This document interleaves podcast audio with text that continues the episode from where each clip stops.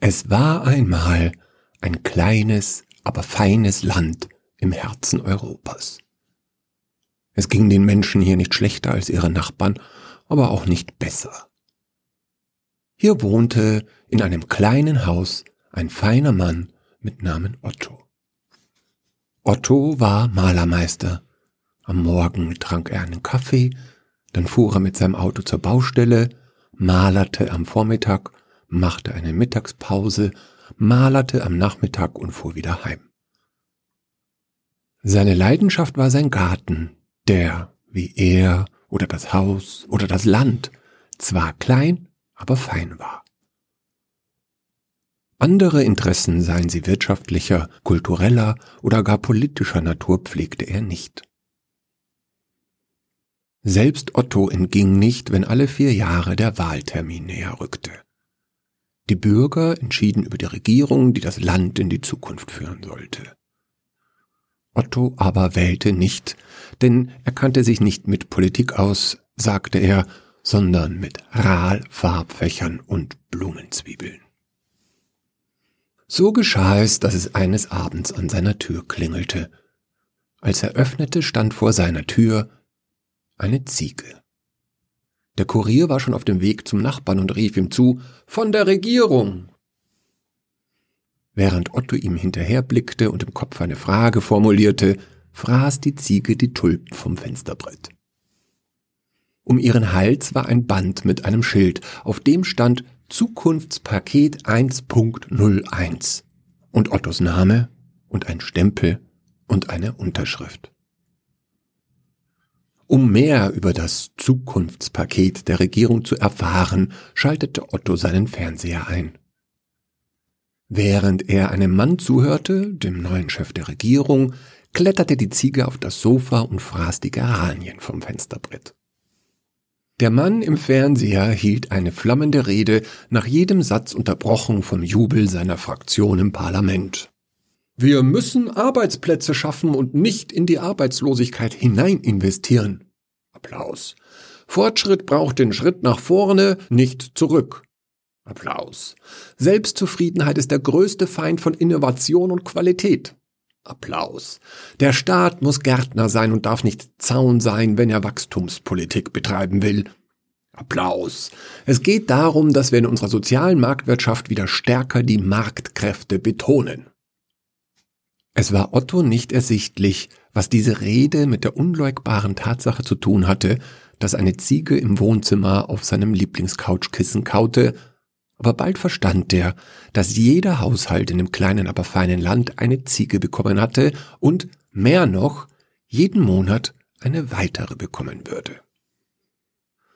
Das diene dem Wachstum und der Wirtschaft und dem Bruttosozialprodukt und somit allen Bürgern, sagte der Mann mit dem Seitenscheitel und dem Designeranzug im Fernsehen, und wer seine Ziege verweigere, tötete oder verkaufte, schade nicht nur sich, sondern der gesamten Gesellschaft und man überlege, ob man Ziegen verweigern nicht als Straftatbestand im Gesetzbuch verankern sollte.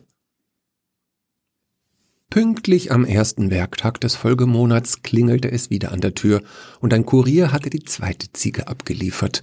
Zukunft 1.02, Name, Stempel, Unterschrift. Otto zimmerte eine Hütte im Garten für die beiden und die, die wohl noch kommen würden.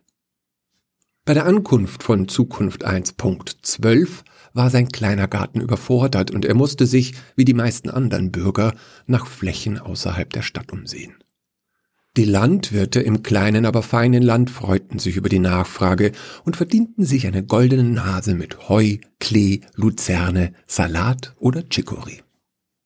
Für die besser verdienenden Ziegenbesitzer gab es Ziegenfutter mit Trauben, Äpfeln und Hülsenfrüchten.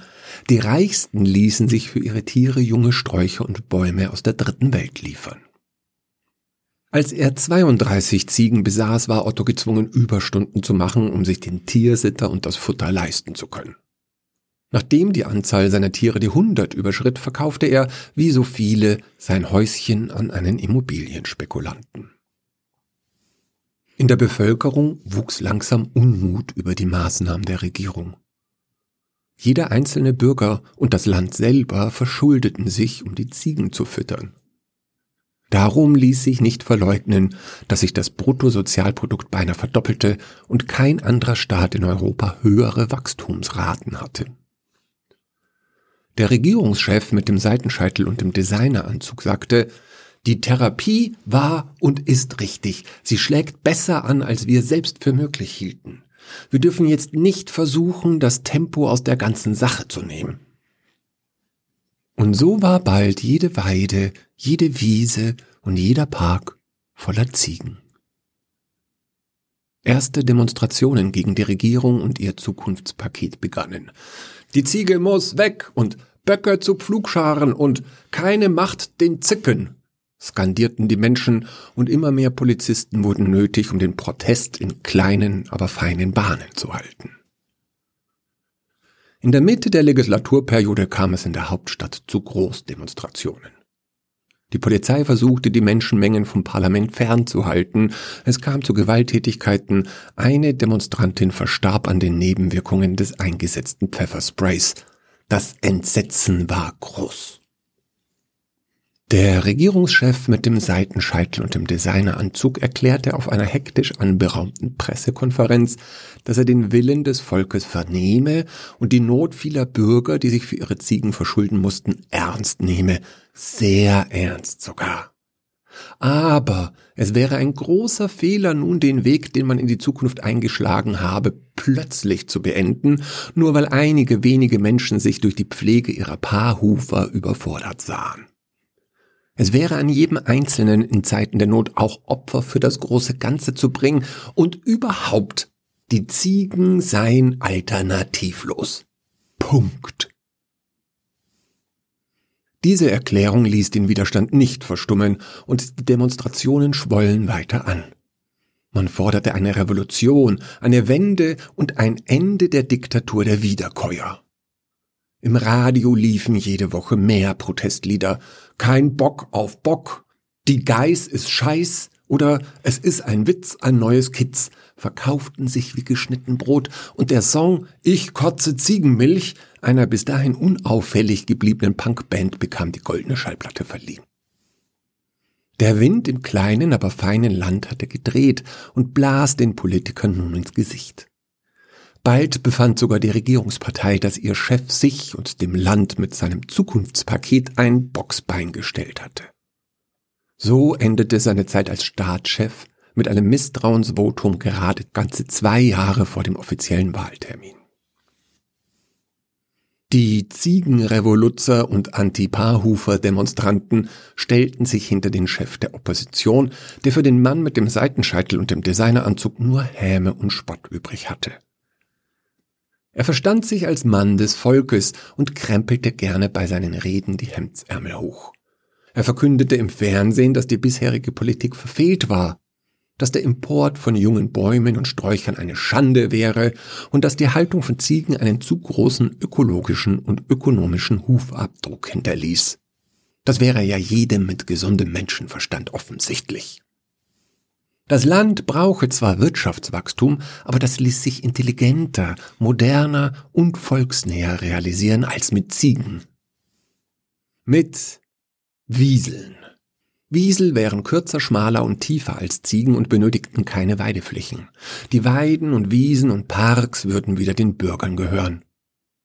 Wieseln fräßen darüber hinaus weniger.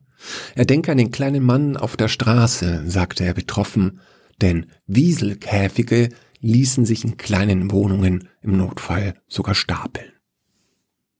So wäre gewährleistet, dass im kleinen, aber feinen Land das Bruttosozialprodukt steigen würde und das Wachstum unerkannte Höhen erklimmen könnte. Wiesel, er blickte mit einem Lächeln in die Fernsehkamera, Wiesel sind im Sinne des Gemeinwohls. Wiesel sind unsere Rettung. Er erhob einen Hemdsärmel und die dazugehörige Faust und endete mit Wir brauchen einen neuen Aufbruch, aber nicht in die Vergangenheit. Überall im Land hingen nun Plakate vom Chef der Opposition in Hemdsärmeln und dem Mann mit dem Seitenscheitel und dem Designeranzug. Aufkleber, Buttons und Werbespots zeigten Ziegen und Wiesel im Comic-Look. Otto befand, es wäre nun auch an ihm politisch zu werden, und er nahm an einer Demonstration teil. Sein Bauchgefühl, so erzählte er den Menschen, denen er dort begegnete, sagte ihm, über jeden Zweifel erhaben, dass Ziegen Symbole für das Reaktionäre und ewig Gestrige wären und Wiesel hingegen für Intelligenz und Einfallsreichtum stünden. Otto hatte Glück. Die Menschen im kleinen, aber feinen Land mitten in Europa wählten mit großer Mehrheit den Mann in den Hemdsärmeln, der so betroffen schauen konnte, zum neuen Chef der Regierung. Am Wahlabend fanden überall große Partys statt, Feuerwerk wurde gezündet und die Menschen tanzten zu, ich kotze Ziegenmilch auf den Straßen. Es floss Sekt, Wein und Champagner in Strömen, und Otto wachte am nächsten Morgen mit hämmernden Kopfschmerzen auf. Es hatte an der Tür geklingelt. Als er öffnete, war ein Wiesel an die Klinke gebunden. Der Kurier winkte ihm lachend zu und streckte beide Daumen nach oben. Otto blickte stolz auf das kleine Tier. Er fühlte sich als Gewinner. Er dachte bei sich, das, das ist der Fortschritt, auf den wir so lange warten mussten.